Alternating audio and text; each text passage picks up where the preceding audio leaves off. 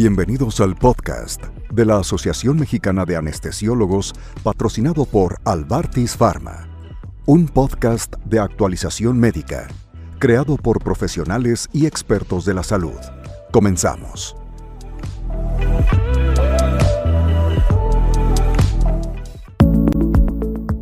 Hola, un gusto saludarlos. Soy el doctor José Abraham Favela Barragán, oncoanestesiólogo. Yo actualmente trabajo en el Instituto Nacional de Cancerología, donde me encuentro asignado al servicio de tumores gastrointestinales.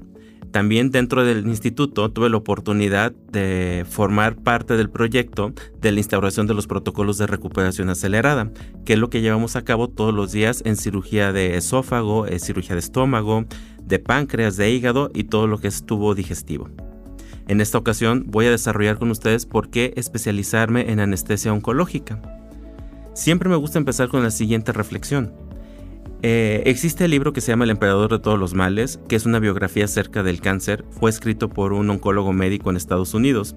Es una narrativa en forma de novela no ficción donde va contándonos a través de la historia cómo es que se identificó la entidad oncológica, qué nombre se le puso al principio, cuáles fueron los primeros tratamientos y nos va llevando de la mano en todo este caminar de la historia. Dentro de la narrativa, él hace el siguiente comentario, que la cirugía brutal sin anestesia ni asepsia ha sido completamente reemplazada por una moderna cirugía indolora y de exquisito refinamiento técnico. Sin duda, el exquisito refinamiento técnico es gracias a las nuevas implementaciones tecnológicas, al desarrollo de nuevos procedimientos quirúrgicos. Pero eso no hace que la cirugía sea indolora. Es indolora gracias al quehacer a nosotros como anestesiólogos. Por eso, el anestesiólogo tiene un papel muy importante dentro del campo de la oncología, porque si recordamos que la primera línea de tratamiento de éxito de cura es la intervención quirúrgica. En el año 1970 y 1977, el ser diagnosticado con una enfermedad oncológica tenías un 50.3 probabilidades de sobrevivir a un periodo de 5 años.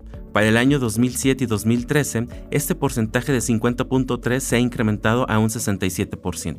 Así, diferentes entidades oncológicas han incrementado ese porcentaje de sobrevida a 5 años. Incluso actualmente podemos decir que hay enfermedades oncológicas que pueden tener una cura como tal, dependiendo en el estadio que son diagnosticados. Obviamente para alcanzar este éxito, pues es la intervención de diferentes líneas terapéuticas. Como lo mencioné hace un momento, la cirugía sin duda es el primer punto para poder alcanzar este éxito. Pero ¿qué es lo que pasa con el paciente oncológico cuando es llevado a un escenario perioperatorio? Existe muchísima información que podremos encontrar en Internet donde nos dicen que el escenario perioperatorio es una ventana de inmunosupresión para el paciente oncológico y que esto se va a asociar constantemente a una pobre evolución de la enfermedad, haciendo que el paciente tenga metástasis o no alcance una sobrevida a 5 años después de la intervención quirúrgica. Esto ciertamente sería un poco contradictorio con lo que les he estado diciendo, que cómo es posible que la cirugía sea la primera línea de tratamiento, incluso que una línea que nos puede llevar a la cura, pero que también se ha identificado que puede estar asociada a metástasis o a pobre pronóstico. Y esto tiene que ver con el impacto en el sistema inmunológico que van a tener los pacientes el estado inmunológico que, o esa depresión en su estado inmunológico va a ser completamente secundaria a ciertas condiciones clínicas que van a tener los pacientes, los pacientes que lleguen en cierto estado de estrés, pacientes que lleguen eh, con ansiedad, con hipotermia, con alteraciones metabólicas o que tengan el antecedente de haber recibido quimioterapia y radioterapia. Y también toda la exposición a ciertos fármacos durante el transoperatorio. Y no solamente de medicamentos anestésicos, sino también si el paciente fue transfundido, si el paciente es expuesto a algún ayudante o no es expuesto a cierto ayudante. Bueno, entonces tendremos que dejar claro que la inmunosupresión es completamente multifactorial. Va a haber condiciones propias del paciente y va a haber condiciones de nuestro quehacer como anestesiólogo que pueden favorecer esa inmunosupresión.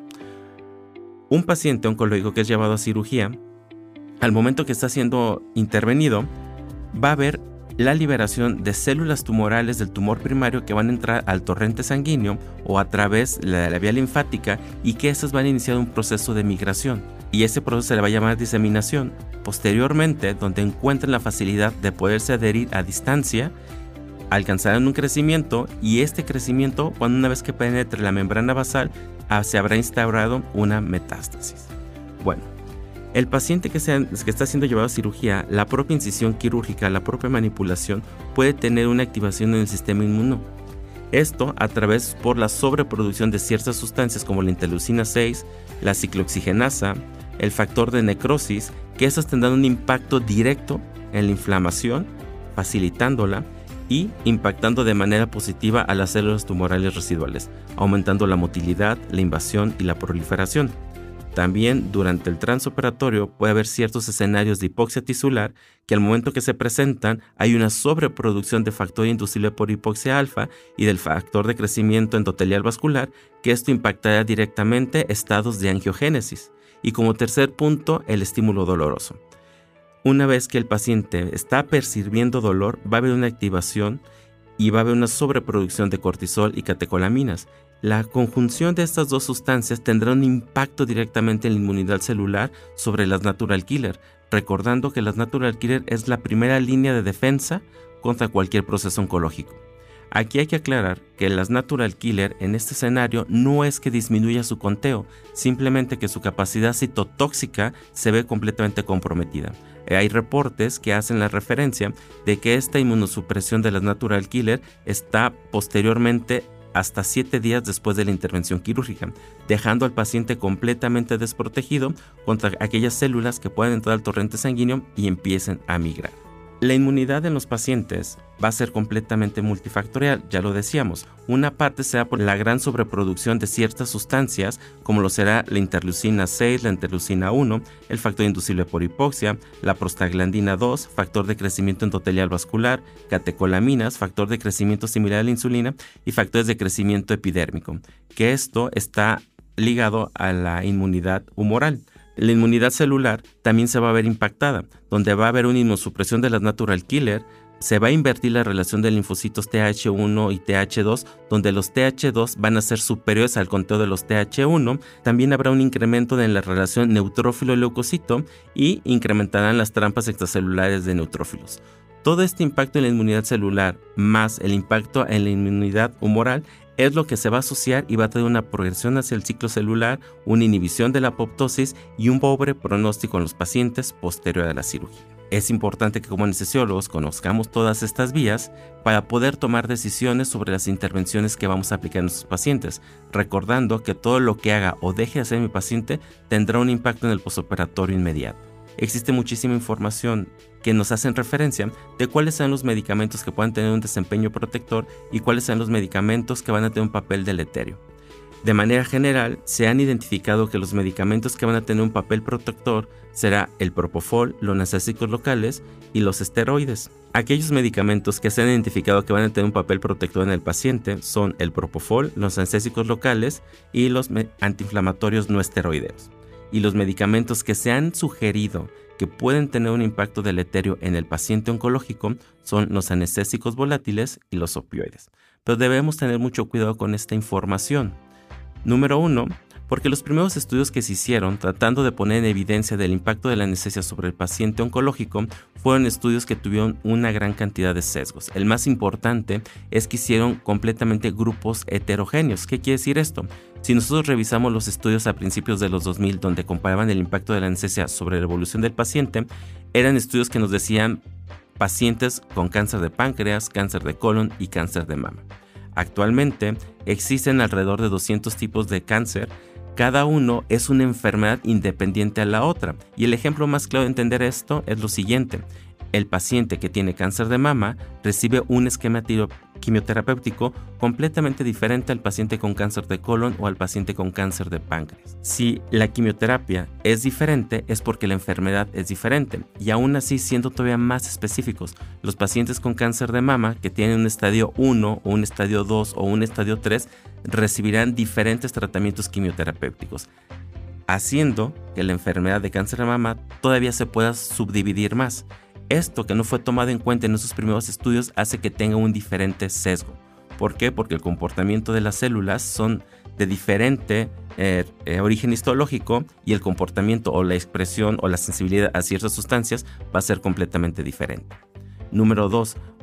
El sesgo también importante es que tomaron pacientes de todos los estadios, cáncer de mama 1, 2, 3 y 4, y querían comparar el impacto de si habían sido expuestos a propofol o a, un anestésico halogenado, y pues bueno, estaba completamente sesgado. ¿Por qué? Porque los pacientes estadio 3 o estadio 4, por definición, van a tener una progresión más significativa de la enfermedad o posiblemente no alcancen ese periodo de 5 años los estudios más recientes, de tres años a la fecha, han tomado en cuenta en consideración esto haciendo grupos completamente homogéneos, que tengan la misma entidad oncológica, que se encuentren en el mismo estadio y algo también importante como tercer punto, que los pacientes idealmente no hayan recibido quimioterapia previo a la cirugía o si la recibieron, eso se tendrá que ir a otro grupo completamente diferente teniendo dos grupos, pacientes con cáncer de colon, el mismo estadio, pero unos recibieron quimioterapia y otros no recibieron quimioterapia. Y también qué pasa después de la cirugía, porque muchas veces los pacientes después de su intervención quirúrgica tendrán que recibir quimioterapia. Y este punto es muy importante, porque en el 2018 se nos presentó el concepto de RIOT.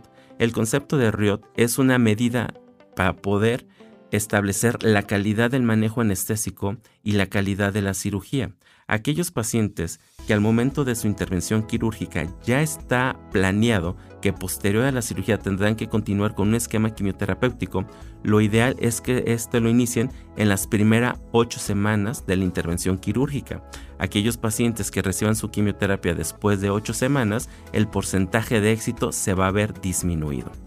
Bueno, porque es importante que podamos, entendamos esto y tomemos decisiones asertivas en nuestros pacientes, porque yo puedo tomar decisiones que puedan impactar de manera negativa en el paciente, haciendo que tenga complicaciones significativas en el postoperatorio, evitando que se recupere de manera oportuna, teniendo hospitalizaciones prolongadas y que el paciente sea orillado a recibir de forma tardía su quimioterapia después de la intervención o incluso complicaciones tan significativas que haga que el paciente no sea candidato la complicación eh, relacionada en el perioperatorio que tiene el primer número para hacer que el paciente quede fuera de recibir quimioterapia son las alteraciones cardiovasculares seguida de las lesiones renales. Aquellos pacientes que llegaron con buena función a su cirugía, pero en el transoperatorio hubo complicaciones, no se cuidó el riñón, no se prestó atención en el posoperatorio y no resolvió esta enfermedad, quedando una enfermedad renal crónica, eso inmediatamente hace que los pacientes queden fuera de poder recibir su quimioterapia.